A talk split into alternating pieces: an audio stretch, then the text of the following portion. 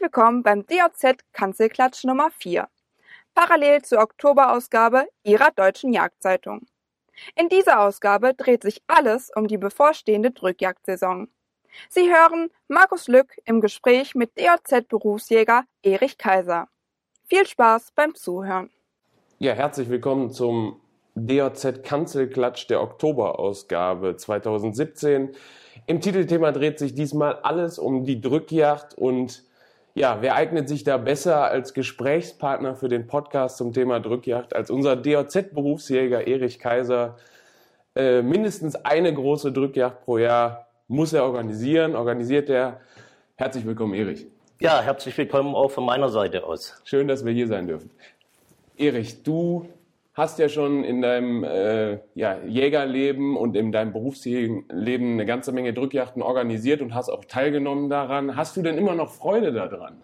Ja, selbstverständlich. Wenn man keine Freude am Jagen hat, dann wird es nichts. Das nur aus beruflichen Gründen zu machen oder um irgendein Ziel zu verfolgen, geht es nicht. Man muss Spaß dran haben, damit, damit die Sache auch erfolgreich ist und dass die äh, Spaß macht, auch der Kreatur dann gegenüber fair ist. Äh, von dem her macht es immer noch sehr, sehr viel Spaß.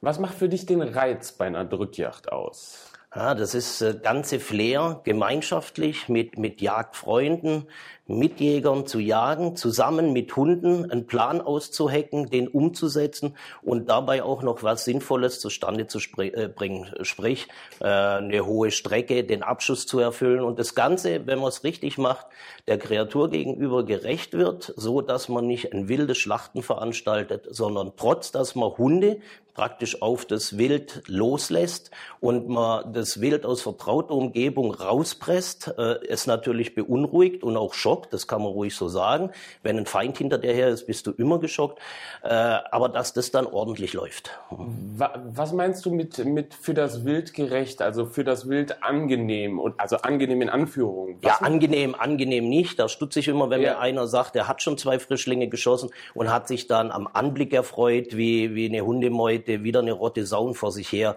äh, getrieben hat. Also da erfreue ich mich jetzt nicht so am Anblick, weil die Sauen rennen um ihr Leben, die haben Panik, nicht nur die Sauen, auch alles andere Wild. Äh, es ist ein schönes Bild, wenn so eine Saumeute durch, ein, äh, durch Wald kommt. Aber sich dann nur dran erfreuen, dass, da, da beobachte ich sie lieber, wenn sie friedlich sind. Ich muss natürlich auch einen Abschuss erfüllen. Ja, und äh, aber möglichst nicht, dass das Wild permanent in Panik gerät, sondern auf der Flucht einfach, ich sage es mal ganz banal, erschossen wird. Du hast ja mindestens eine große Drückjagd für den Verlag im Jahr zu organisieren und ich glaube, du hast da auch schon die unterschiedlichsten Zeitpunkte in den beiden Revieren gewählt. Einmal sehr früh, ich glaube, dieses Jahr sind wir relativ früh im Jahr. Wir waren auch schon mal im Januar, wenn ich mich recht entsinne. Wovon machst du das abhängig? Wann ist der richtige Zeitpunkt für eine Drückjagd für dich gegeben? Das liegt an der Struktur des Revieres. Äh, in unserem letzten Revier hatten wir sehr viele Nadelholzdickungen, da liegt das Wild das ganze Jahr drin. Wenn ich dann äh, eine Jagd im, ich sag mal, im Dezember machen würde oder im November, ist es Laub von den Bäumen, im, im Laubholz, ist klar. Äh, dort habe ich dann mehr Einblick. Ich, ich, ich, es ist weniger wild verdeckt, es sind weniger Gefahrenquellen verdeckt, die kann ich offener sehen. Jetzt hier in dem Revier Bad Hönningen und Hausen äh, habe ich sehr wenig Nadelholzeinstände. Das heißt, wenn es Laub unten wäre, gerade an der Naturverjüngung, dann zieht das Wild auch dorthin, wo es sich geschützter fühlt, weil das Revier auch sehr unruhig ist, äh, muss ich dort jagen, wenn es Laub noch zumindest einmal auf der Naturverjüngung auch und auf den Kulturflächen noch drauf ist, so dass mein Wild auch noch da ist aber ich, ich sag mal gerade hier in dem Revier, jetzt haben wir einen sehr frühen Zeitpunkt, ich glaube, wir sind im Oktober.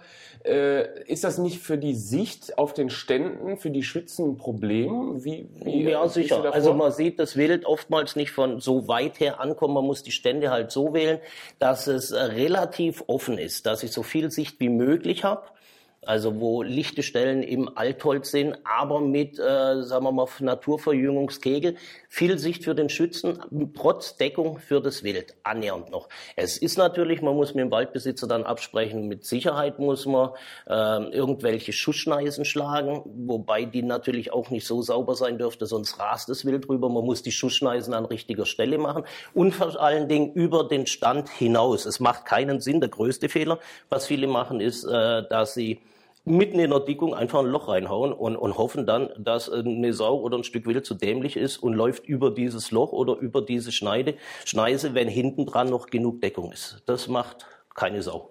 Ja. Wie suchst du Stände aus? Das ist ja, das ist ja so ein klassisches Beispiel. Ich habe jetzt eine Dickung. Mhm. Ähm, wo stellst du den Schützen hin? Also sagen wir mal, prinzipiell, wenn ich es äh, global betrachte, äh, von außen fange ich an und ziehe mich in die Mitte. Das heißt, erstmal wird nach außen, damit das Wild nicht abhaut, äh, hermetisch abgeriegelt. Und dann schaue ich, wo ist im Inneren des Treibens eine äh, geeignete Stelle. Am besten sind natürlich so äh, ganze Riegel, also nicht irgendwo einen Schützen an irgendeinem Wechsel abstellen, Gerade wenn man mit mehreren Schützen arbeitet, dann äh, lege ich oftmals so Riegel ein, dass wenn eine Rotte oder ein Rudel oder ein Sprung oder irgendein Stück Wild äh, äh, auf die Läufe gerät, dass das auf alle Fälle, auf alle Fälle irgendwo vorkommt und keine Schlupfmöglichkeiten hat, abseits der Wechsel sich in Sicherheit zu bringen. Weil ich will ja, ich jag ja, um Beute zu machen und da will ich natürlich zumindest mal jedes Stück äh, sehen, das vorhanden ist und, äh, wenn es passend ist, auch schießen können. Äh, die Stände, die Grundlage dafür ist erstmal eine Revierkarte dass ich einen Überblick habe. Ich brauche den, den Überblick, ob das jetzt mit Revierwelten im Handy ist oder ob das, ich arbeite mit alten topografischen Karten, weil ich bin ja nicht mehr der Jüngste. ich bin nicht mehr der Jüngste und, und habe es halt so noch gelernt, beim Forststudium mit Karten umzugehen. Dort zeichne ich mir äh, Wechsel ein, äh, Anfahrtswege, äh, Verjüngungsflächen etc. und gehe dann und gehe dann zu Fuß dort in diese Waldstücke und schau, wo sind diese Wechsel? Äh, sind es Wechsel vom Einstand an irgendeine Nahrungsquelle? Sind es Wechsel von einem Einstand in den anderen? Äh, wo habe ich, wenn ich jetzt mitten in der Dickung bin, mit ganz engen Rückengassen, habe ich keine Chance. Dann bleibe ich aus der Dickung draußen und gehe dorthin, wo, wo ich Sicht habe, also ein Baumholz, ein, kann auch schon ein lichtes Stangenholz sein, ein Altholz, dort am besten aber mit auflaufender Verjüngung, wo ich schon sagte, dass es Wild die, Dicko, äh, die Deckung hat. Und dort schaue ich dann einen Punkt aus, wo, wo ich sage, also da muss ein Stand hin. Und von dem aus gehe ich dann nach links und rechts und gucke, wie ich da einen sinnvollen Riegel zustande kriege. Und das gilt aber für alle Wildarten gleich. Ja, also da behandelst du auch nicht, dass du jetzt, ich sag mal, fürs Rotwild würdest du andere Stände aussuchen als für Sauen oder beispielsweise Rehwild. Also sagen wir, das eine beißt das andere nicht. Wenn ich jetzt eine reine, früher hieß es Sauhat, äh, also so eine Saubewegungsjagd mache, dann stelle ich schon enger ab. Wenn die Sauen kommen, dann wäre es natürlich geschickt, wenn alle 100 Meter einer steht, jeder hat eine maximale Schussentfernung von 50 Meter, mit gegebener Sicherheit, das ist jetzt, hört sich jetzt krass an, aber äh, Sauen zu jagen, die sind ja extrem schlau. Die, man schießt die Sauen auch, sagen wir mal, flüchtiger wie in Rotwild. Rotwild schießt ja normalerweise maximal im Ziehen. Äh, beim Rotwild, wenn es eine reine Rotwildjagd ist, so ein Rotwildriegler, dann stelle ich die Schützen weit ab, weit entfernt von dort, wo ich sie beunruhige. Bei einer Sau kannst du direkt vor die Dickung stehen und, aber du musst schießen können. Das ist ja auch noch so ein Punkt. Also das, ja, ja, da kommen wir gleich nochmal drauf. ja, das ist ein spannendes Thema, weil davon hängt auch der Jagderfolg ab. Ne? Nichts, ja. äh, du kannst so viel planen, wie du willst, aber am Ende machen leider, oder was heißt leider, aber die Schützen machen halt die Strecke. Das ist, wohl, das ist wohl richtig. was, äh, nochmal zurück zum Thema Stände aussuchen. Was, äh, was ist mit dem, mit den ganzen Thematik Wildbergung und auch Abstellen? Weil oftmals ist es ja auch so, ich habe es ja bei dir auf den Yachten jetzt erlebt, du sagst auch immer ganz explizit, bitte leise angehen, bitte leise angehen, ihr steht nah an der Dickung, äh, nicht das Wild schon beunruhigen und dann ist es weg. Beziehst du das in deine Überlegung mit ein, wenn du die Stände aussuchst? Ja klar, das gibt natürlich jetzt, äh, sagen wir mal, wir haben so 70 Stände jetzt bei, bei einem Treiben. Äh, das gibt sehr unterschiedliche Stände. Äh, so ein Riegel äh, an, an der Reviergrenze oder sagen wir mal an der Bestandesgrenze, wo ich jag, äh, dort ist es oftmals günstig, wenn ich einen Schützen, das ist auch oftmals äh, fernab jeglichen Einstandes, ähm, wo das Wild beunruhigt wird, dort stelle ich die Schützen am liebsten vom Fahrzeug aus ab, so alle 100, 200 Meter einer. Äh, die, da hält das Auto auch am Stand an, der unweit dieses Weges ist. Der Schütze, der hat ein paar Meter bis an seinen Stand, das Auto verschwindet. Das macht oftmals sehr, sehr wenig äh, Wirbel. Jetzt die Stände, die mehr im Inneren des Reviers sind und auch näher an den Einständen. Da kann es sein, da ist eine super Bergkuppe oder so, so ein Hügel, auf dem man unheimlich Überblick hat, sehr guten Kugelfang. Das ist natürlich auch wichtig, dass der, dass der Schussfeld mit Kugelfang hat. Aber da muss jetzt ein Schütze, ich sage jetzt mal zehn Minuten äh, losgeschickt werden. Du kannst nicht jeden Stützen an Stand bringen. Du holst jeden Schützen zwar vom Stand ab, aber du kannst nicht bringen, weil sonst dauert das Anstellen zwei Stunden. Äh, das heißt, es muss markiert werden. Der, der, Schütze muss auf alle Fälle den Stand sehen, von der Stelle aus, wo er losgeschickt wird. Äh, wenn man verlost, so wie wir, und das trifft jetzt einen alten Weitkameraden mit 95, der äh, mit Herzschrittmacher und Krückstock da ist, dann kann ich den nicht senkrecht zehn Minuten einen Berg hochschicken, da kommt er gar nicht mehr an. Also das muss man sehr sorgfältig auswählen. Von dem her ist, je einfacher es anstellen ist, desto besser. Es wild natürlich jetzt bei uns in, in der bergigen Lage, äh, wenn so, so ein Stück Wild ein paar Meter läuft und purzelt dann einen Hang runter in den Graben, dann wird's sportlich, dann brauche ich natürlich Hilfsmittel wie ein, ein, ein Holzrücker oder Spillwinden etc. Und da brauche ich dann aber auch äh, Profis dazu, also nicht der, der anstellt, der holt die Leute ab, der birgt das Wild und bricht dann noch auf und kocht dann noch die Suppe für Schüsseltreibe. Das geht nicht. Ja, hier, du hast ja eben gesagt, 70 Schützen ist eine, ist eine Meisterleistung der Organisation, dass abends auch alle Zeit, zeitlich wieder passend zurück sind äh, zum Suppeessen, ein bisschen äh, quatschen danach.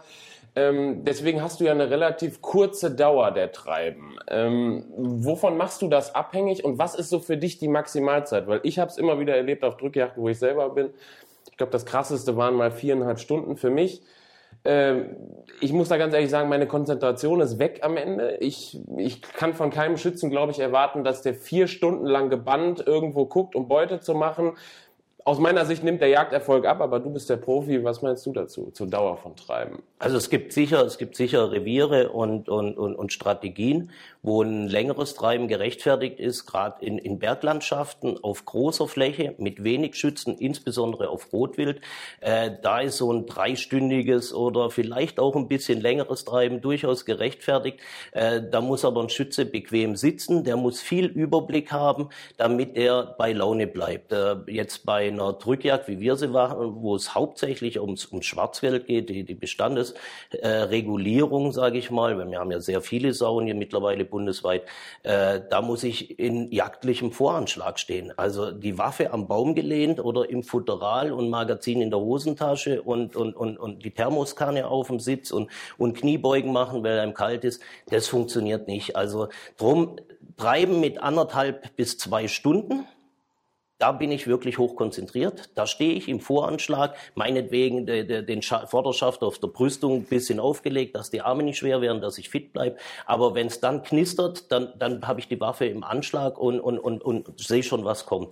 Ähm, der Vorteil ist bei kurzen Treiben, du hast dann auch eine, eine zweite Chance, wenn verlost wird. Es gibt ja nicht nur Kaiserstände. Wir haben auch gesagt, hey, da kommt also oftmals was, aber halt auch nicht immer. Und, und dann hast du so einen Stand vier Stunden lang, sagst, oh, da gehe ich nicht mehr hin, den Samstag kann ich besser verbringen. aber wenn du dann noch eine zweite Chance hast, du ziehst nochmal ein zweites, ein äh, zweites los und sagst, boah, super, jetzt, jetzt, jetzt habe ich noch mal das Glück. Ja, gut, ich kann es ja wieder schlecht treffen, aber, aber du hast die Chance. Ja. Zu kleine Treiber, mm, das geht, wenn man wirklich sauer kreist und sagt, komm, wir gehen jetzt hier in den Einstand da, in den Einstand da, in den Einstand. Äh, wenn äh, das Rotwild mitbejagt wird, bringt das gar nichts. Einmal auf die andere Seite, bitte. Ich höre dein Hemd. Hörst du mein Hemd? ich höre dich knistern, ja. Das Ding, ja, perfekt. So. Ja, du hast eben gesagt auch schon mal, äh, zur, wie, wie, wie hier die, die Stände aufteilen an die Schützen. Das ist ja auch immer so ein, so ein beliebtes Thema, weil Yacht ist ja oftmals Freundschaft. Ähm, da will ich meinem guten Freund was Gutes tun, dann kriegt er auch einen guten Stand. Der ist aber nicht der beste Schütze und dann höre ich am Ende sind 15 Sauen vorbeigelaufen und der ist halt kein Schuss losgeworden. Ist ein heikles Thema. Was meinst du denn dazu? Gute Schützen auf gute Stände oder losen oder es gibt's einen Mittelweg? Also wir hatten angefangen mit äh, den Schützen verteilen nach Gutdünken. Und äh, es war eigentlich nicht schlecht, weil du, du kanntest ja deine Mitjäger, sagen wir mal die meisten. Und äh, gerade die, die aus der Hüfte fast schießen, die haben natürlich an guten Ständen, die haben da richtig Beute gemacht. Das erfüllt das Ziel, was wir eigentlich verfolgen. Jetzt einer, der immer einen schlechten Stand hat, weil du ihn gar nicht kennst, der aber vielleicht auch gut schießt, der hat ja nie eine Chance. Ja? Dann hast du natürlich die, äh, Freund von dem, Freund von dem, der muss was sehen und, und, und dann hast du auch wirklich, da hast du zum Teil Flöten dabei, Wenige, aber die sind halt, ich weiß es nicht, weil sie nicht üben oder so, äh, die kannst du wirklich nach links außen stellen. Ja, da machen sie nichts kaputt und sehen trotzdem ein bisschen was. Äh, sagen wir mal, um jetzt das Ganze fair zu gestalten, jedem gegenüber, weil wir jagen ja gemeinschaftlich und da soll jeder die gleiche Chance haben. Äh, am Anfang war ich dagegen, mittlerweile befürworte ich die Verlosung. Weil es einfach die Gerechtigkeit... Es ist einfach nur fair und man sieht ja, wenn einer an Ständen, wo du weißt, wo dir die, die Hundeführer berichtet haben, boah, drei Rotten Sauen, da stand ein, ein, ein kleines Hirschrudel, der kriegt ja keine Bohne los oder hat fünfmal geschossen und, und, und, und das Unterholz ist jetzt zerstört. Äh, den kann man sich dann rauspicken und sagen, Kamerad, äh, du musst ein bisschen üben, wenn mir sowas nochmal zu Ohren kommt, äh, dann machen wir mal eine Ausnahme von der Verlosung und dann kommt es jedenfalls äh, nicht auf den besten Stand. Du musst jetzt üben. Könnte man machen oder nicht. Aber bei, ich sage jetzt mal 50 bis 70 Schützen, werden die Karten immer so gemischt, dass immer eine ordentliche Strecke dabei rauskommt.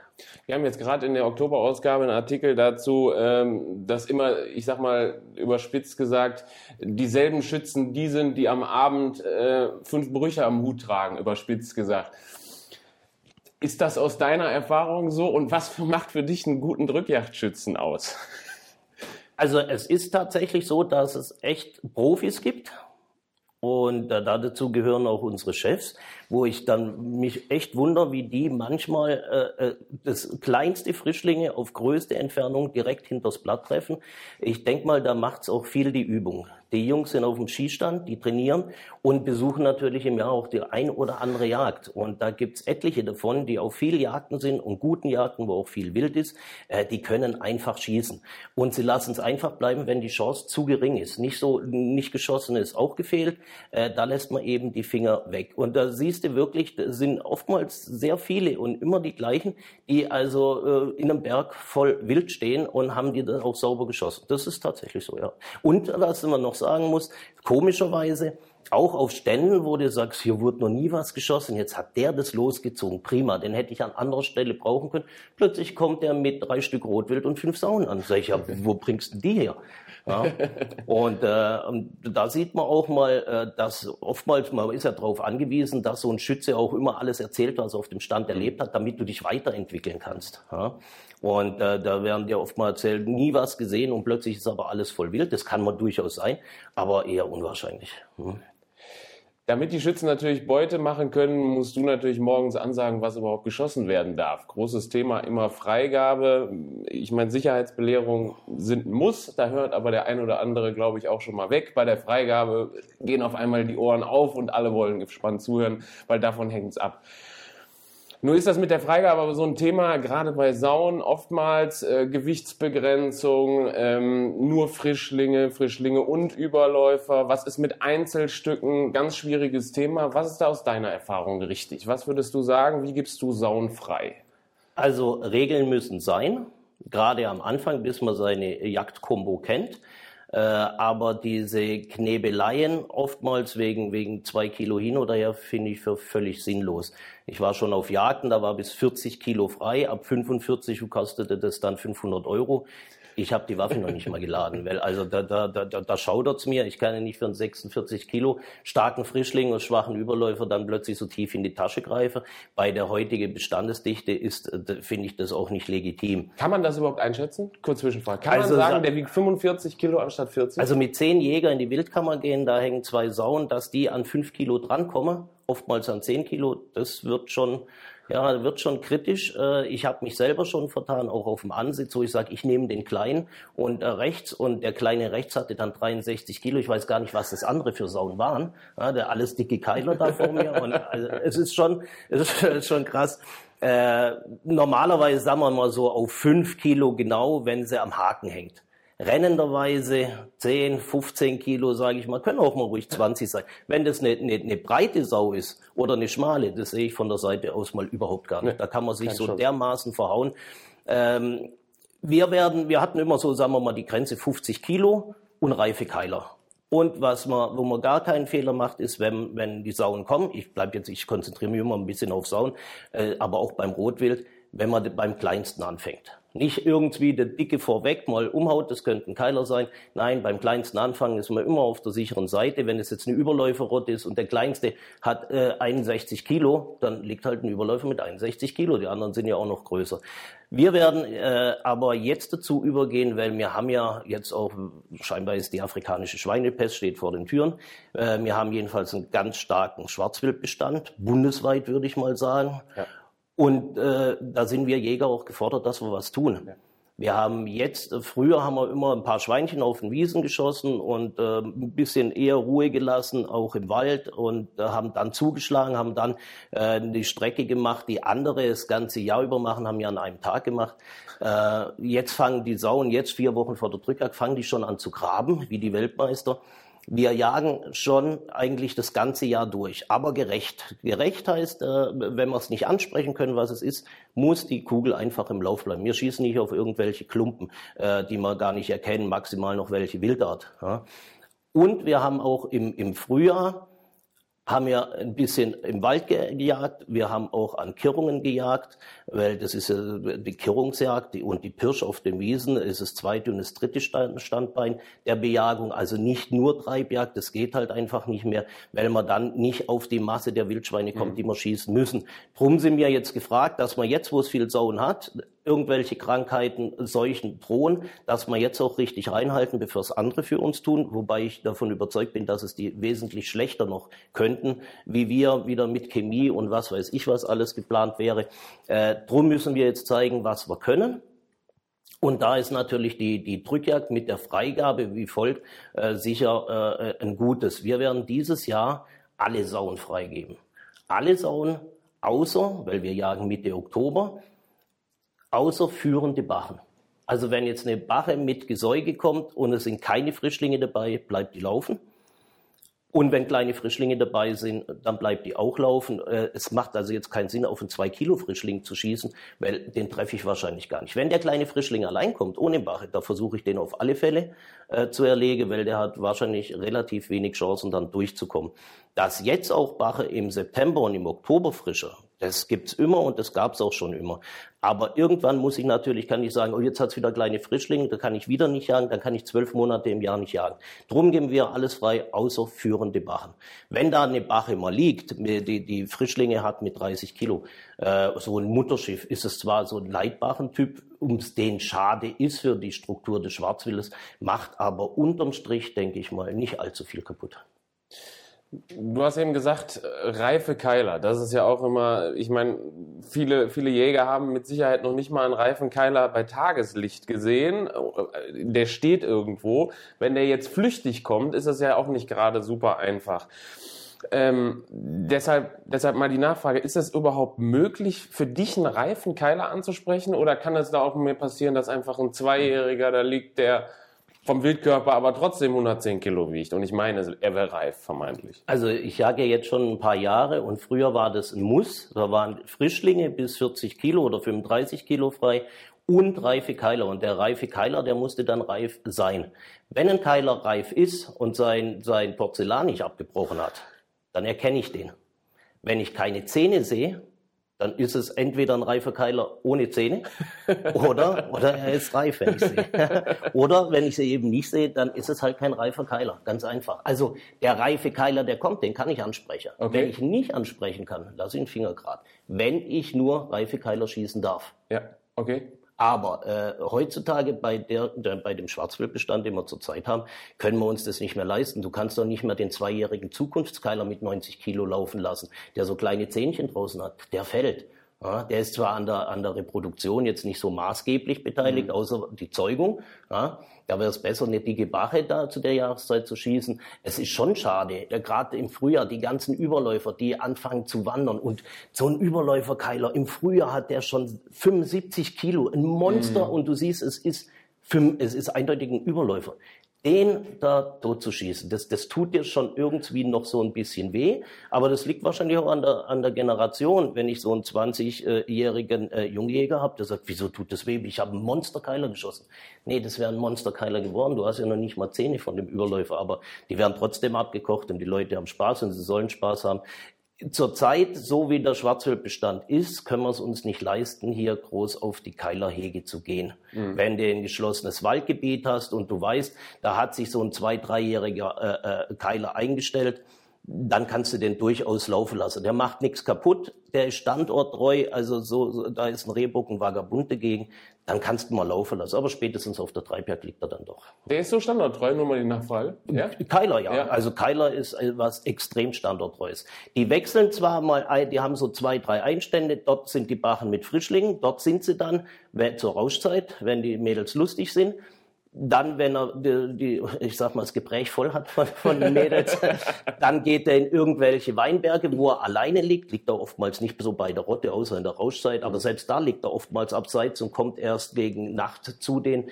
Aber sagen wir mal, äh, Keiler habe ich schon über Jahre verfolgt, da wusste ich, die kommen an den zwei Hochsitzen, woanders habe ich die noch gar nie gesehen. Ach. Keiler ist extrem standorttreu. Nun haben wir ja viel über Sauen geredet und das ist mit Sicherheit auch für die meisten das Drückjagdwild. Aber ähm, ich sag mal, Rotwild und vor allen Dingen Rehe, weil Rehe einfach flächendeckend da sind, ist ja auch immer mal ein Thema bei Drückjachten und werden auch auf den meisten Drückjachten, zumindest die ich mitmache, freigegeben. Nun ist das Thema Böcke ja ganz, äh, ganz aktuell. Viele, viele Bundesländer äh, haben die Bockjagdzeit bis Ende Januar verlängert sogar. Damit ist es möglich, auf Drückjachten Böcke freizugeben. Was hältst du davon? Ja, sagen wir mal so, äh, wir geben keine Böcke frei. Weil Wir haben so viel Jungjäger, mit denen wir was unternehmen wollen, denen wir einen Spaß äh, äh, rüberbringen wollen, die auch noch Freude an der Trophäe haben, so wie ich auch. Für mich ist es das Größte, wenn ich, wenn ich so einen Rehbock in der Blattzeit erlegen kann, kann dann stundenlang diesen Knochen abkochen und kann mir an die Wand hängen. Das macht mich glücklich, das freut mich. Äh, sagen wir mal, ein Rehbock bei einer Treibjagd, wenn der noch auf hat, zu erlegen, würde wahrscheinlich denselben Spaß bringen, wenn der schön vertraut kommt. Ich kann ihn erlegen. Ich denke, der Spaßeffekt wäre fast derselbe. Äh, wo ich ein Gegner bin, ist dieses Rehböcke-Schießen im Bast. Das, das ist, ich habe es anders gelernt. Und ich werde da auch nicht umdenken, weil, weil das ist Tradition und so wurde das überliefert von meinem Vater und von meinem Opa, so dass ich das nicht möchte. Äh, ein Rehwildbestand habe ich eigentlich schnell in den Griff bekommen. Also ich muss äh, jetzt nicht auf die Trophäe verzichten. Es gibt andere Länder, die schießen Bassböcke. Es gibt äh, wie in Frankreich, die legen überhaupt gar keinen Wert auf irgendwelche Knochen.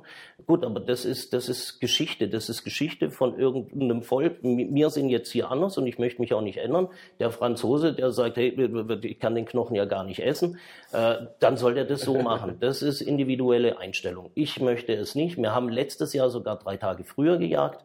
Da waren die Böcke noch nach alter Jagdzeit auch noch auf. Ja. Wir haben sie nicht freigegeben. Wenn dann irgendwie ein, ein, ein, Bock, den man nicht als Bock ansprechen kann, weil es ein Knopfer ist oder ein Spießer, irgendein Jährling auf der Strecke liegt, ist das jetzt also kein Beinbruch. Ja. Oder es liegt mal ein abgeworfener Bock auf der Strecke, ist es auch kein Beinbruch. Aber es soll nicht so sein, dass wenn Rehwild kommt, da sie auf alles rumballert, was sich bewegt. Ja. Ich finde das der Wildart gegenüber nicht fair. Bei Kitzen und, und, und weiblichem Wild, also Schmalrehen und Ricken, schränkst du da auch ein? Also, weil bei vielen Leuten ist es ja immer noch so, gerade älteren Pächtern, die wollen keine Bockkitze schießen, einfach weil, weil es mehr Spaß macht, Jährling oder einen Mehrjährigen zu schießen, der halt was aufhat ich finde das immer ein bisschen unpraktikabel. Ich muss sagen, wenn Rebel kommt und ich sehe, Ricke mit Kitzen kommt, dann muss ich, dann reicht das für mich, die als Kitze anzusprechen. Wie siehst du das? Ja, ich sehe das, ich sehe das so ein bisschen gespalten. Auf der einen Seite, wenn da der, der eine alte, äh, nicht eine alte, eine, eine mittelalte, junge, ganz starke Ricke mit 20 Kilo liegt, die man jeden Tag sieht, mitsamt ihrem kapitalsten Bockkitz das schon gefegt hat, dann, dann sagt man, äh, ausgerechnet, Mensch, mein Mutterzucht hier.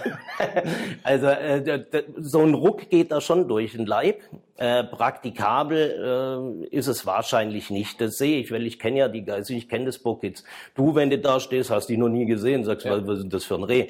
Äh, von dem her und insbesondere jetzt gerade, wo wir auch noch Rotwild im Revier haben, da darf man eigentlich, bis auf die Böcke, die ja leicht anzusprechen sind, und auch nicht so an der Reproduktion äh, beteiligt sind wie die weiblichen jetzt, äh, dass man, dass man da sagt, nein, ich kann jetzt äh, nur weibliche Kitze oder nur ein Schmalreh. Wie, wie unterscheide ich denn im Winter ein Schmalreh von einer Ricke? Also ich kann es nicht und ich ja. gehe schon gelegentlich auch mal in den Wald. Ähm, da, da kann ich keine, keine Regeln aufsetzen. Das heißt, bei uns wird weibliches Rehwild und Kitze beiderlei Geschlecht erlegt hinsichtlich des Rotwilds, wenn soll ich denn das weibliche Rehwild schießen? Die, die Wildschäden im Wald, sagen wir mal, der Verbiss, der kommt in, in, in normalen Rotwildrevieren, wo es also jetzt keine 50 Stück auf 100 Hektar hat, kommt der Verbiss in erster Linie erstmal vom Rehwild. Und wenn ich dann sage, ja, ich schieße dann so zwei Kitze raus auf 500 Hektar im Wald, da gewinne ich keinen Start. Das ist auch nicht gut, äh, dass äh, für die Rehwildpopulation, für die Blattzeit, für die Reproduktion, für die, für die Kondition der Rehe, für, fürs Körpergewicht ist das alles schlecht. Drum muss ich, wenn ich Rotwild im Revier habe, muss ich das Rehwild komplett mitbejagen. Ich sage nochmal, mit Ausnahme der Böcke, das ist persönliche Einstellung von mir. Äh, und natürlich auch das weibliche Rotwild. Dazu sagen, nee, das Rotwild separieren wir so separat aus. Das gibt vielleicht Reviere, wo man das machen kann. Aber ich sag mal, in deutschen Durchschnittsrevieren äh, wenn ich Schwarzwild bejage und es kommt Rotwild vor, bejage ich das weibliche Rotwild, da bejage ich die, die geringen Hirsche und da bejage ich das ganze Rehwild. Warum hast du jetzt die ganze Zeit darauf äh, so gepocht, wenn ich Rotwild im Revier habe, dann ist die Situation so und so? Das habe ich nicht ganz, das ich nicht ganz. Das ist, äh, liegt damit zusammen, ich kann jetzt meinen Abschuss an Rehwild im Wald, wenn Rotwild vorkommt, kann ich den Abschuss nicht im Wald erfüllen mit der Einzeljagd. Ich kann gelegentlich mal da auf einer Esungsfläche oder auf einem Wechsel ein Stück Rehwild schießen, aber dieses permanente Ansitzen, weil man noch 30 Rehe schießen muss, das treibt das Rehwild aus dem Wald. Genauso vor der Drückjagd äh, schieße ich auch keine Sauen an der Kirrung. Die Sauen sollen sich wohlfühlen an der Kirrung. Sie ist dann zwar zweckentfremdet laut Gesetzestext, aber, äh, aber wenn ich jetzt eine, zwei Tage vor der Treibjagd eine Sau an der Kirrung schieße, ist die Rotte weg und dann mache ich Treibjagd, schieße nichts, das ist am Ziel vorbeigeschossen das, das ist ja, das ist ja alles gut und, und, und äh, wahrscheinlich auch zielführend. Aber ich sag mal so, jetzt habe ich ein Revier 300 Hektar, wie wahrscheinlich ganz viele. Kann ich da überhaupt Ruhe halten? Also so, dass, dass es für die Drückjagd ausreicht? Weil ja, sonst muss sicher. ich mich ja voll einschränken. Total. Ja, man kann schon Ruhe halten in, in, in dem Sinne, dass man eben, ich sage jetzt mal zwei Monate vor der Drückjagd da macht man nichts mehr. Da ballert man nicht mehr in der Gegend rum, da versucht man auch nicht noch einen Kitz zu schießen oder noch schnell ein Kälbchen weg, äh, mitten im Einstand oder so. Äh, da halte ich Ruhe. Ich halte ich halt das ganze Jahr, habe ich ja fast in Deutschland Jagddruck, aber so von der Bewegungsjagd versuche ich, dass 300 Hektar ist jetzt gar nicht so klein, dass es Wild sich dort wohlfühlt.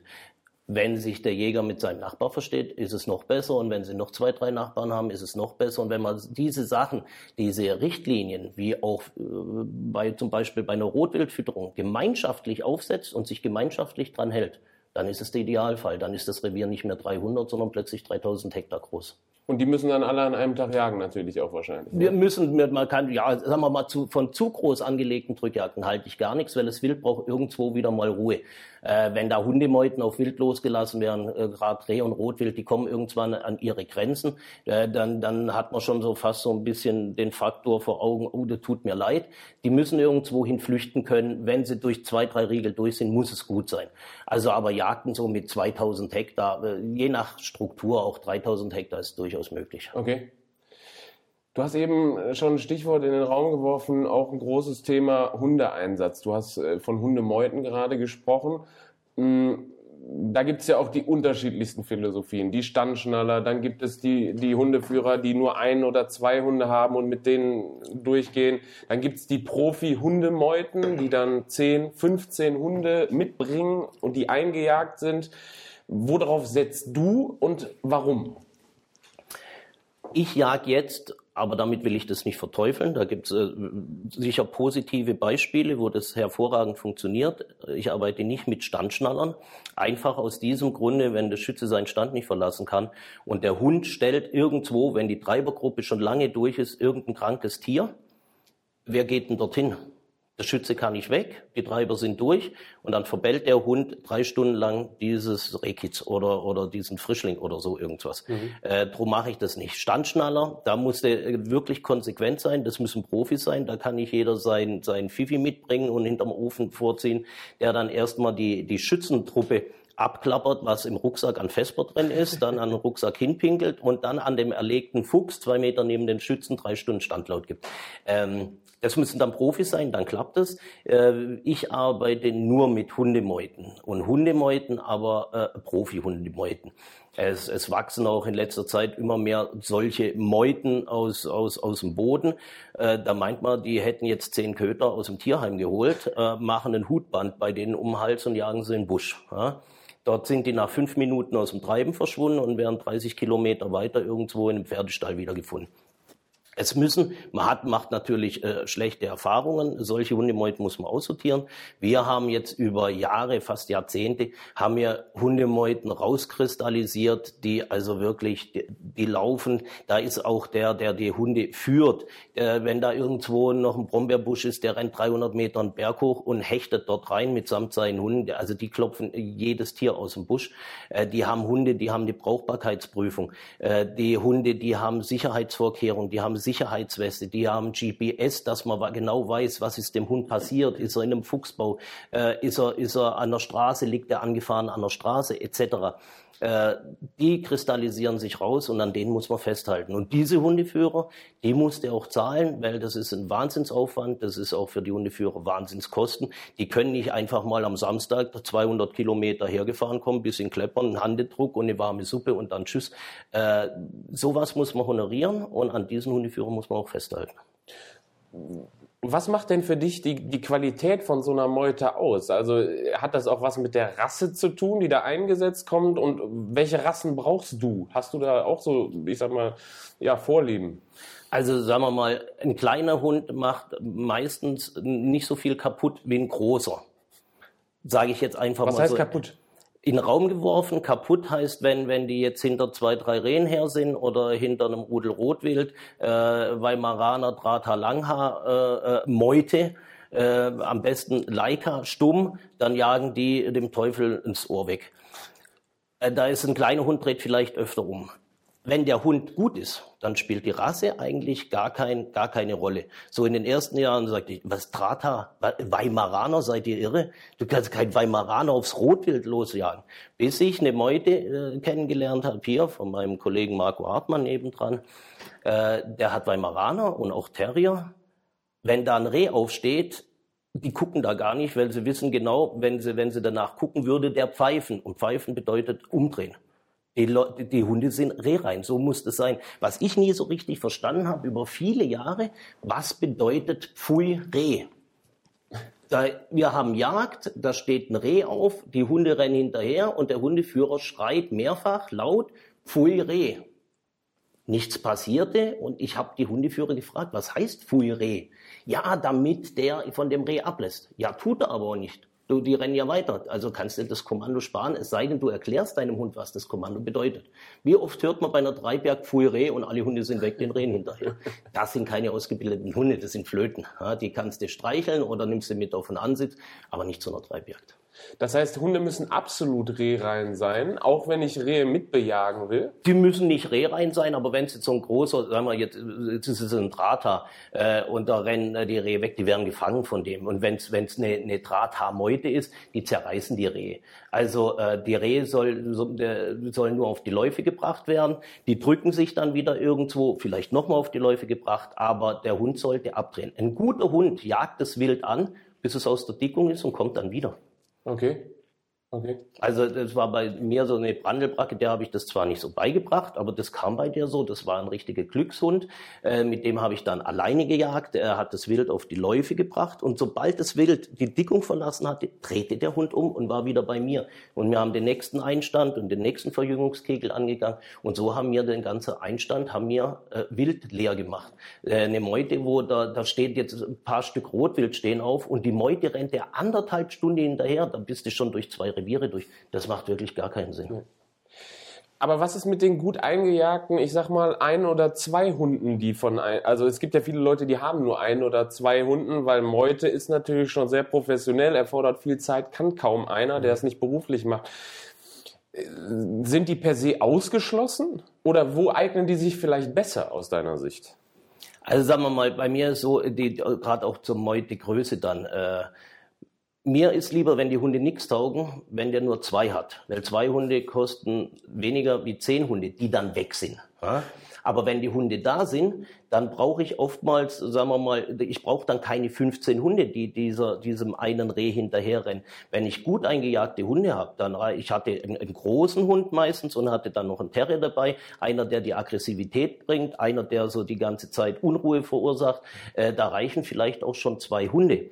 Jetzt, wenn natürlich viel Wild da ist, dann, dann wird da Wild gejagt, da Wild gejagt und die, sag mal, eine Rotte oder ein Rudel, ein Rudel weniger, aber eine Rotte von Sauen, die soll ja auch gesprengt werden. Wenn ich jetzt, äh, sagen wir mal, unbrauchbare Hunde habe, die also wirklich, ich sage jetzt mal, nichts taugen, einfach nur hier die Gegend verstänkern, äh, in ihrem Führer hinterherrennen, für die habe ich wirklich gar keine Verwendung jetzt. Also überhaupt gar keine. Du hast eben noch was zur, Hunde, zur, zur Größe von Hundemeuten gesagt. Wie viele Hunde brauchst du denn überhaupt? Das kommt auf den Einstand drauf an und äh, was ich in diesen Einständen erwarte. Ähm, wir haben das Beispiel zum Beispiel in Spanien werden ja hochläufige Hunde eingesetzt und dort ist alles, also in Andalusien, ich habe das auch schon gesehen, alles ziemlich bürstendicht. Da kriegst du jetzt insbesondere Schwarzwild kriegst du überhaupt gar nicht bewegt. Wenn da fünf Fivis sind und da steht eine Sau, die bleibt stehen, aggressiv stehen. Du musst dort, da werden ja zum Teil bei, bei Jagden 200, 300 Hunde eingesetzt, einfach um das Wild zu bewegen, weil dort ja überall alles voll Einstand ist. Ja. Äh, sagen wir mal eine normale Treibjagd, ich mache das so, äh, ein Treiben wird meinetwegen in drei oder vier Einstandskomplexe ein geteilt, wo ich genau weiß, der Treiberführer und Hundeführer schafft dies in diesen anderthalb oder zwei Stunden, äh, kann der das locker und, und einfach äh, begehen, also sein Treiben durchführen. Äh, je nachdem, wie viel Einstand auf dieser Fläche ist, wenn das eine reine Einstandsfläche ist, wo der durchgeht äh, und bürstendicht, dann ist so eine Meute schon mal ganz schnell bei sechs bis zehn Hunden. Okay. Weil die bleiben dann mal stehen, zerren an der Sau rum. Da sind immer noch welche übrig, die schon wieder an, an, am nächsten Stück jagen. Mhm. Okay. Also so eine Hundemeute hat bei uns, äh, wir haben auch so kleine Beieinstände, wo ich sage, geh du mit deinem Hund dort durch, das reicht. Ach so, guck mal, die hat ein Hundchen dabei, komm, nimm den mit, dann, dann quietscht der ein bisschen in der Dickung rum oder, oder, oder, oder verstänkert ein bisschen. Äh, aber die Haupteinstände, da sind schon oftmals so sechs bis zehn Hunde drin. Okay. Und das in der Struktur. Ich, wir arbeiten viel mit Terriermeuten, Terriermeuten, die dann aber äh, eine Wachtel, ein Brata, äh, eine Bracke so als Suchhund oder auch mal jetzt also gerade wie so ein Drater oder so auch als Packer, der dann aggressiv nicht nur das, den, den Frischling, der sich drückt, verbellt mit, mit zehn Mann, sondern der geht rein und, und, und, und, und, und zwickt den mal hinten in Pürzel, dass der auf die Läufe kommt. ja, beim Thema Zwicken ist ja auch ganz häufig, dass die Hunde geschlagen werden. Hat sich da aus deiner Sicht sich in den letzten Jahren was verändert mit den zunehmenden Menge an Sauen, die wir bekommen haben? Und was hältst du von, ich sag mal, äh, diesen Ritterrüstungen für Hunde, also äh, Westen? Also ganz früher, äh, da hatten die Hunde noch nicht mal ein Hutband mit Telefonnummer am Hals, weil es gab auch gar kein Handy, brauchen wir auch keine Telefonnummer, fertig aus. Ähm, die Sauen sind sicher nicht aggressiver geworden, sie sind ein bisschen kampferfahrener geworden, aber aggressiver denke ich mal nicht. Äh, früher hat's halt nicht so viel Sauen gehabt wie jetzt. Äh, da sind weniger Unfälle statistisch passiert. Jetzt ist natürlich, es passiert immer was. Dem beugt man vor, indem man die Hunde eben mit Schutzwesten ausrüstet, mit GPS, dass wenn einer krank in der Dickung liegt, das ihn auch findest. Nicht um den Hund, wie manche äh, sogenannten Profis nur ihrem Garmin-Gerät hinterherrennen, äh, schon weit außerhalb des Reviers. Nee, das dient da äh, äh, für, dass man sieht, wie ist der Hund in dem Treiben gelaufen und wenn er nicht zurückkommt, was ist mit dem Hund passiert, wo finde ich den? Mhm. Also da hat sich was getan. Ich bin, ich bin Verfechter von Hundewesten. Sie muss halt äh, ähm, für den Hund maßgetreu sein.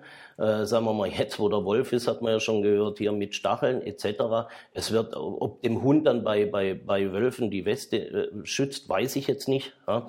Äh, aber auf alle Fälle kann man so einen Fall dann aufklären, wenn was passiert ist. Aber gegen Sauen helfen die Westen auf alle Fälle. Je größer der Hund, desto besser. So ein klein haut's dann eher mal weg. Unfälle und, und Verletzte und sogar Tote wird man bei dem wehrhaften Wild, Schwarzwild, nicht ausschließen können. Ja, jetzt hoffen wir natürlich, dass die Hunde äh, genug Wild auf die Läufe gebracht haben und der hoffentlich gute Schütze auf dem hoffentlich guten Stand, den du ausgesucht hast, auch Beute gemacht hat. Ähm, jetzt sage ich mal Worst Case, da liegen fünf Stück Rotwild, das freut dich natürlich oder auch den Schützen, aber das erfordert natürlich auch ein Höchstmaß an Leistung im Wildbergen. Das muss organisiert werden. Wie organisierst du das? Wie wird Wild geborgen und wer macht das vor allen Dingen? Also prinzipiell ist, jeder hat an dem Tag der Treibjagd eine Aufgabe. Der Gruppenführer kümmert sich um den Schützen. Der bringt ihn hin und holt ihn ab. Wir haben dann ein Bergekommando, wir haben ein Aufbrechkommando, wir haben einen Hundeführer, der geführt wird von einem Treiberführer. Und mit diesem Treiberführer, Hundeführer und mit zwei, drei Begleitpersonen, damit fängt die Bergung an. Die Schützen, äh, die Treiber kommen ja mit den Hundeführern auch an Schützen vorbei wenn dort was in greifbarer Nähe ist oder ein Schütze sagt, Vorsicht, habt da auf eine Sau geschossen, die könnte da liegen. Die kommt zur Strecke, wird von den Hundeführern abgefangen. Äh, dann, wenn es die Zeit zulässt, und meistens ist da so viel Speck eingebaut, ähm, dann bergen diese Helfer, der Treiber und Hundeführer, bergen das Wild schon mal vor. Das heißt, sie ziehen es zumindest mal in Sichtweite des Schützen, dass der Schütze weiß, da liegt dieses Tier, dass wenn der Gruppenführer von diesem Schützen kommt, sagt, äh, da oben wurde eine Sau abgefangen, die ist zwar nicht von mir, aber die liegt da, die müssen wir natürlich auch äh, mitbergen. Äh, es macht dann keinen Sinn, wenn, äh, wenn ein, ein, ein, Hundeführer eine Sau irgendwo in der Dickung abfangt und tut die auf irgendeinen Holzstock, dass man die holt. Das weiß kein Mensch, dass die da liegt. Also die Schützen müssen informiert werden und die Sauen, Rotwild, Rehwild, das liegt um die rum und die geben das weiter an ihren Ansteller, an ihren Gruppenführer. Der Gruppenführer bringt, äh, birgt das Wild noch weiter an den Stand mit seinen Schützen, wenn die körperlich äh, das machen können. Der Gruppenführer hat einen Anhänger, schwaches Wild, wo die Jungs äh, ziehen und die Mädels natürlich auch, die äh, äh, ziehen können und auf einen Anhänger oder einen Pickup bringen, bringen die natürlich sofort mit. Wenn jetzt ein Hirsch in einem Graben liegt oder ein dicke Keiler in so einem Graben, da ziehen die zu viert, zu fünf, zu sechs dran rum, äh, brauchen eine Stunde, die Suppe ist gegessen und die andere Jagdkombo wartet, äh, kann nicht einteilen fürs nächste Treiben. Da müssen die, wir haben einen festen Zeitplan, bis dorthin kann die Gruppe der Schützen ihr Wild mitbringen, ansonsten wird abgebrochen. Zur Unterstützung ist nach Ende des Treibens, kommt dann gleich ein Bergekommando zu zwei bis drei Gruppenführer, also Schützenführer, um diese zu unterstützen. Und in der Regel klappt es dann mit Ausnahme dem besagten Hirsch, der im Graben liegt, der anschließend noch geborgen wird durch nochmal ein Spezialkommando. da ähm, wird alles mitgebracht. Also erstmal erstmal die Treiber vorliefern, dann die Schützen vorliefern, die Schützen mit ihrem Gruppenführer schon mal bergen. Zur Unterstützung kommt das eigentliche Bergekommando, so dass diese Linien, diese, diese Schützen von einem Führer, dass die geräumt sind. Okay. Thema Wildbergen, womit sind die bei dir ausgerüstet? Wie kann ich mir das vorstellen? Wie rücken die da an? Welche Gefährte haben die denn? Also ich muss sagen, das sind bei mir oftmals hier äh, Lehrlinge, ehemalige Lehrlinge und Freunde. Die haben schon, die haben schon mitgetrieben. Ähm, die sind zwar ausgelaugt, aber das sind alles fitte Kerls. Die springen dann auf ihren Pickup. Die äh, die haben, wir haben Quad von Polaris im Einsatz. Äh, je nach Gelände habe ich verschiedene Fahrzeuge für diese verschiedenen äh, Bergekommandos. Das sind vier bis fünf Bergekommandos, so sind die ausgerüstet mit Bergehilfen, Haken etc. Die brummen dann die Schützenlinien ab, zu denen sie zugeteilt sind und schmeißen das Wild auf Anhänger, auf, auf Pickup und, und Quad. Mit dem Quad wird dann äh, durch irgendwelche stoppeligen Rückengassen eine Sau nach der anderen und ein Hirsch nach dem anderen. Es hört sich jetzt gut an für die Zukunft, äh, wird, wird, wird das beigeliefert und oben steht dann ein, ein, Fahrzeug mit einem großen Anhänger, dass man nicht alles Kraut und Rüben übereinander schmeißen muss. Das gibt's dann schon auch mal, äh, dass da auch mal ein Stück über dem anderen liegt, aber, aber man muss da gucken, dass man nicht das, das Rehkitz, hochwertiges Fleisch, dass man den alten Rauschkeiler oben drauf schmeißt und, und, und, und Kuttel und Gemüse und der Fuchs liegt noch zwischendrin. Das sollte man vermeiden. Ähm, wenn das Geborge ist, dann geht es natürlich mit den Fahrzeugen an einen zentralen Aufbrechplatz. Dort stehen wieder Profis, die haben vielleicht auch mitgetrieben oder hatten einen Stand äh, am, am, Rand und, und, haben ein bisschen mitgejagt. Äh, dort warten die in voller Metzgerausrüstung, wie das Wild angefahren wird. Das Wild wird sortiert, wird nebeneinander hingelegt und wird dann mit Hilfe von einer Fronthydraulik dreimal nebeneinander durch Metzgermeister, also wirklich durch Profis, wird es aufgebrochen, wird ausgewaschen, wird dann aufgehängt oder in den Kühl Fahrwagen verbracht. Zum Thema Aufbrechen kommen wir jetzt gleich noch. Noch eine, noch eine Sache äh, abschließend zu dieser ganzen Organisation. Wenn ich mich recht entsinne, hat jeder Gruppenführer ähm, Standkarten, die er dann an den Schützen übergibt. Ähm, wo, wo, wo Wildsichterungen, wo ungeklärte Schüsse, wo erlegtes Wild eingetragen wird. Warum machst du das und was hat das für Vorteile? Also erstens mal möchte ich ja wissen, was an dem Tag so alles passiert ist nicht nur wer was erlegt hat, sondern wer was gesehen hat, was schiefgelaufen ist, äh, wo plötzlich ein Schütze äh, innerhalb oder außerhalb einer rot markierten Zone aufgetaucht ist. Man möchte sich ja weiterentwickeln und äh, in erster Linie zum Thema Sicherheit äh, aller Beteiligten und auch der Hunde und auch des Wildes, äh, dass ich, dass ich dort Erfahrungen sammle, die ich für die nächste Jagd verwenden kann. Wir haben keine Schützenkarten, äh, sondern wir haben der, der Schützenführer, der kriegt ein Übersichtsblatt. Und der fragt beim Abholen jeden Schützen, was er gesehen hat, was er erlegt hat, was er angeschossen hat. Dort wird dann gleich ein Nachsucheblatt ausgestellt, das dann kommentarlos an die Schweißhundführer übergeht. Ich habe dann auch, da können wir nachher noch schnell erörtern, wie, wie wir das machen. Äh, so dass da unheimlich viel Informationen komprimiert auf einem Blatt steht, das ich dann nach der Jagd auswerten kann. Äh, am Tag der Jagd werte ich natürlich aus, äh, was, äh, was einmal erlegt wurde von welchem Schützen. Das steht auf diesem Blatt. Und selbstverständlich ist auch vermehrt dann die Nachsuche, wofür ein, ein das hört sich jetzt mords äh, äh, kompliziert an, aber so Nachsucheblatt ist ziemlich schnell ausgefüllt mit Standnummer etc. Äh, diese Punkte werte ich gleich am Tag der Jagd und auch während der Jagd schon aus, weil gerade Nachsuchen, die, die laufen dann gleich. Also dieses Standblatt, jedem Schützen und jedem Schützen so eine Karte wieder einzusammeln. Und der hatte dann eine Kuli und der hat nicht geschrieben, es ist äh, bei einer Hochschützezahl nicht zu machen. Das kann ich machen, wenn ich 20, 30 Leute habe. Aber wenn ich jetzt, sagen wir mal, mit 50 oder 70 Schützen arbeite, dann ist der, der, der Gruppenführer ist dafür verantwortlich, diese Informationen auf Papier zu bringen, dass sie mich erreichen. Du hast eben gesagt, Nachsuche läuft dann sofort los. Wie kann ich mir die Maschinerie Nachsuche im DJZ-Test hier vorstellen bei einer Drückjagd? Also bei, ich sag mal, 50 bis 70 Schützen äh, und äh, einer Strecke von rund 100 Stück Wild an diesem Tag kann es nicht sein, dass ich nur zwei, drei Nachsuchen habe. Das ist nicht nur statistisch, sondern realistisch ist das gar nicht möglich. Das heißt, es fallen äh, mit Sicherheit zehn ernsthafte Nachsuchen an. Es fallen, es, es fallen ähm, mit Sicherheit noch mindestens 20 Kontrollsuchen äh, auch noch an. Das heißt 30 Nachsuchen. 30 Nachsuchen äh, kann ich nicht äh, mit einem Schweißhundführer, der am nächsten oder übernächsten Tag auftaucht, kann ich das nicht gewährleisten. Das heißt, wir machen ja zwei Treiben. Im ersten Treiben brauche ich noch keinen Schweißhundeführer, aber die stehen in der Mittagspause, stehen die am Streckenplatz, wo aufgebrochen wird, wo die Gruppenführer ankommen und mir die Informationen geben. Die Nachsuchenblätter gebe ich dann gleich an einen Schweißhundführer, der sich hier am besten auskennt, weiter. Der hat mindestens zwei weitere Schweißhundführer an der Hand. Er sortiert die Nachsuchen nach Wildart, wenn es heißt, ja, da liegt Pansen, oh, das Kälbchen hat die ganze Keule hinten weggerissen, komm, das holen wir gleich, da brauchen wir nicht liegen lassen, nehmen große Hund und, und, und schnappen das gleich, das braucht sie nicht quälen. Der sortiert die Nachsuchen und teilt seine Jungs und sich dann gleich ein und dann wird während dem zweiten Treiben schon im ersten Treiben gesucht. Die kennen sich aus, die wissen, wo die Grenzen sind, damit sie nicht ins zweite Treiben reinlaufen. Da wird verbrochen und später weitergemacht.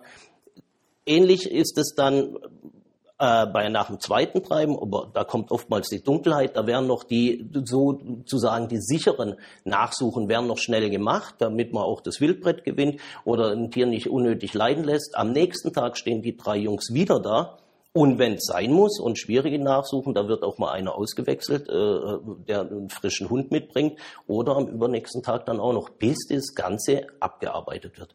Und wer mir dann sagt, ja, ja, nee, wir haben nichts oder am Morgen kann der ja mit seinem Dackel mal gucken, äh, da liegen aber höchstens zwei Rehe auf der Strecke, aber nicht 100 Stück Wild bei 50 bis 70 Schützen. Da brauche ich also Minimum zwei bis drei ganz versierte Schweißhundführer, wo ich weiß, die sind zwei, drei Tage am Arbeiten. Das heißt, das entwickelt sich auch wahrscheinlich über mehrere Jahre, oder? Ich meine, die, wenn die ortskundig sein müssen, das ist ja nicht mal gerade mit einem Einweisen getan, wenn die dann gerade, wenn die alleine losziehen sollen. Ja. Also wir haben hier ähm, den Ron Konrad zum Beispiel, der macht das ganze Jahr über macht er hier die meisten nachsuchen. Der, der hat dann noch ein, zwei Schweißhundführer in der Hand, Michael Nass und ähm, die sprechen sich auch ab, weil gerade in der Mondphase, äh, da, haben, da kriegen die ja Aufträge rein, die müssten sich ja klonen. Ja? Und er sagt, nee, ich habe keine Zeit, warte, ich rufe den Michael an, der kommt mit seinem Hund, der sucht zumindest mal an, weil der gerade noch mal auf einer Nachsuche ist. Und die kommen natürlich hier im Kreis Neuwied, kommen die ja rum, äh, unbeschreiblich. Und äh, der, wo am meisten rumkommt, das ist jetzt, ich kenne den Ron jetzt äh, schon seit boah, 20 Jahren. Mit dem haben wir schon im ersten Revier Oberwesel gearbeitet. Äh, da weiß ich, der ist absolut verlässlich. Der kennt sich hinter jedem Baum aus wie in seiner Hosentasche. Der macht, ich weiß gar nicht, wie viel hundert Nachsuchen im Jahr. Und das ist, sagen wir mal, du brauchst immer einen Häuptling. Ob das der Beste ist oder nicht, ist, ich will jetzt den anderen da nichts absprechen, aber du hast einen Ansprechpartner, wo du sagst, hier Ron, hier sind die Zettel, du laufst los. Der, der quatscht mir auch nicht an, ja wie und ähm, meinst du da und wer hat da geschossen? Steht alles auf dem Blatt. Wir brauchen gar nicht reden. Wir schütteln uns die Hand freundlich, ich drücke ihm den Zettel in die Hand und dann sehe ich den nie wieder. Ja. Höchstens, wenn er sagt. Ja, hoffentlich schon mit Beute. Ja. ja, der ruft dann an, Erich schick ein da, Erich schick ein da, jetzt stehe ich ganz da unten im Tal, kannst mir ein Auto schicken, der mich wieder hier hochbringt, sonst verliere ich zu viel Zeit. Und dann weiß ich, da ist alles abgearbeitet. Okay. Dass da natürlich mal ein Schütze, äh, und das ist äh, überall so, ein Schütze ist sich sicher, er hat gefehlt, hat geguckt und hat noch nichts gefunden.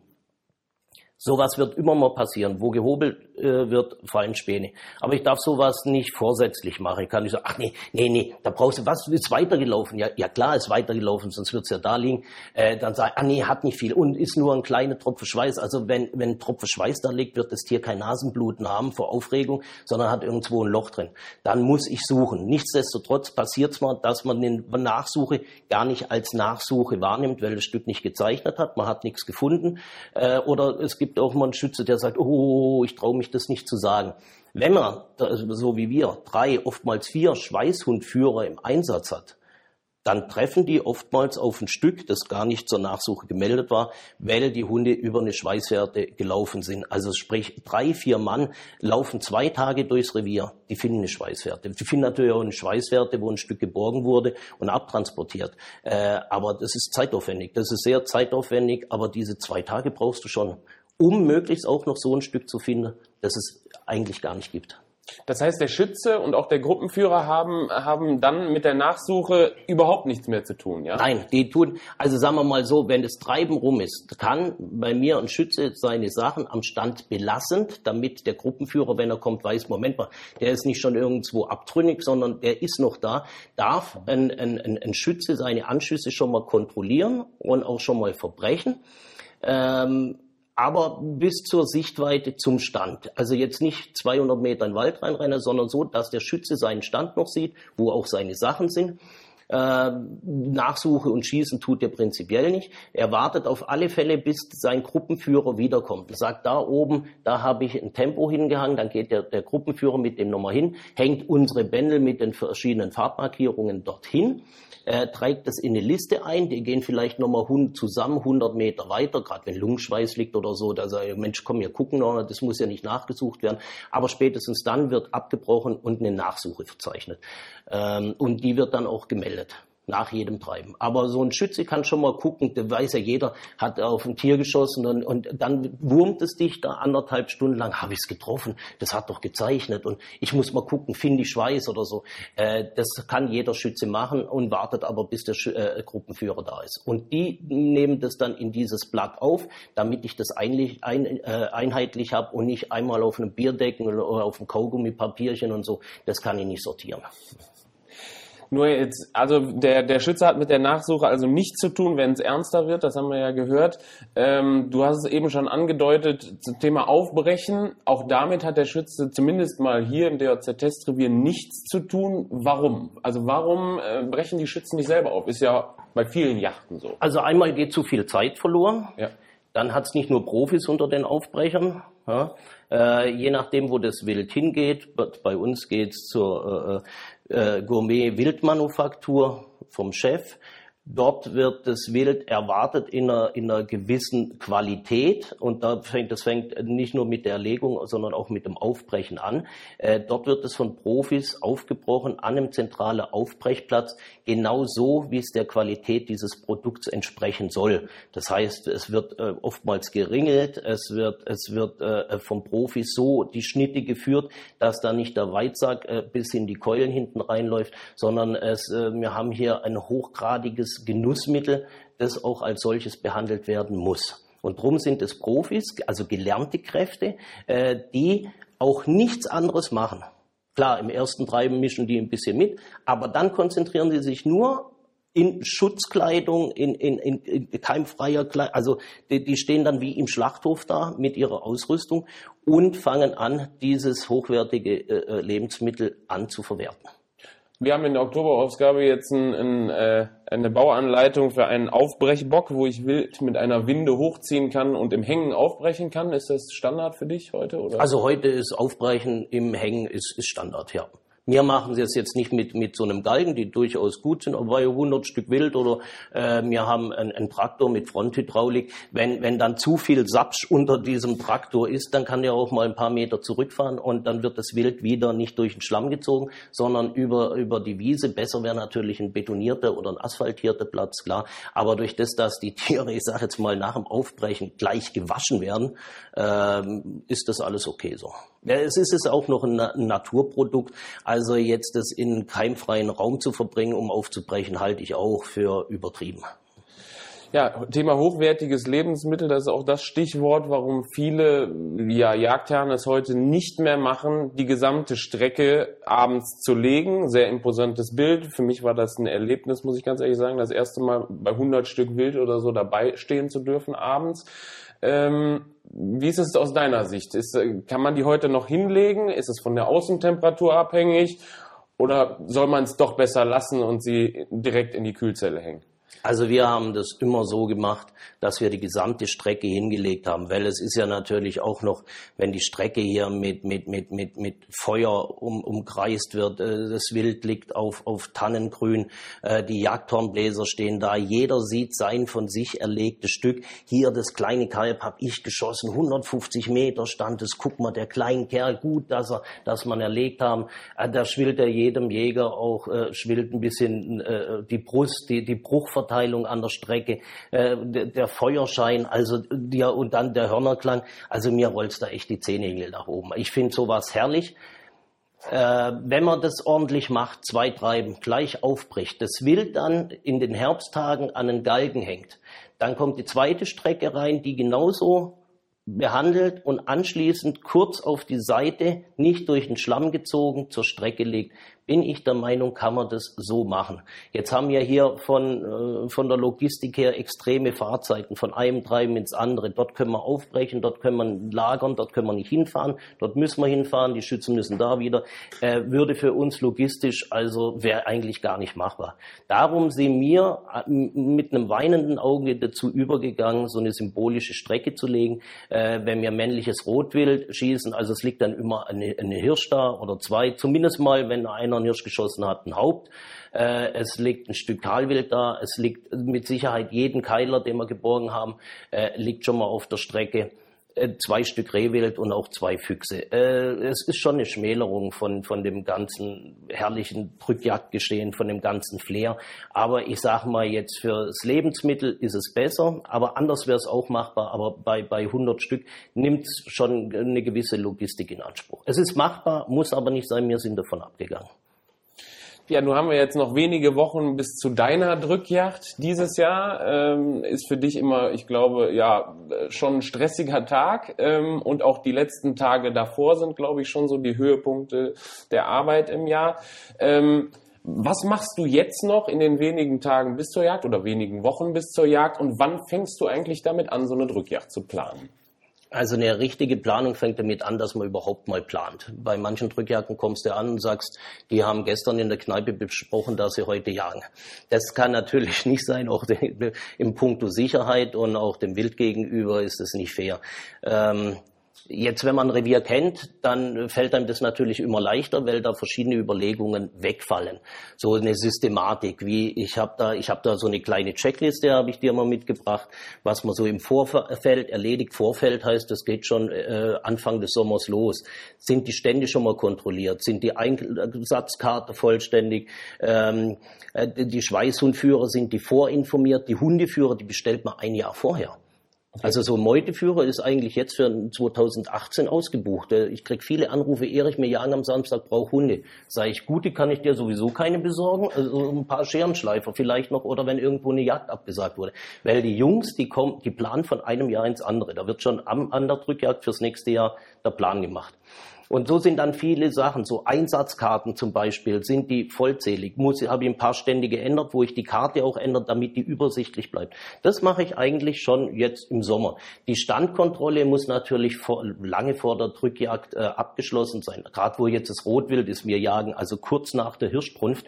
Ich kann jetzt nicht in der Hirschbrunft zwei Wochen vor der Jagd anfangen, äh, Äste abzusägen und einen neuen Drückjagdbock aufzustellen. Das macht wirklich gar keinen Sinn. Das muss, das muss also ganz, ganz rechtzeitig im Jahr muss das passieren dann muss ich ja auch mit den einzelnen äh, Schützenführern, muss ich ja die Stände angucken. Das mache ich dann allerdings, äh, das, das kannst du nicht im Frühjahr machen, äh, wenn im Herbst die Jagd äh, stattfindet, das haben die vergessen. Aber auch, auch nicht zu spät, du kannst nicht am Tag vor der Jagd mit dem da durchbrummen durch einen Einstand.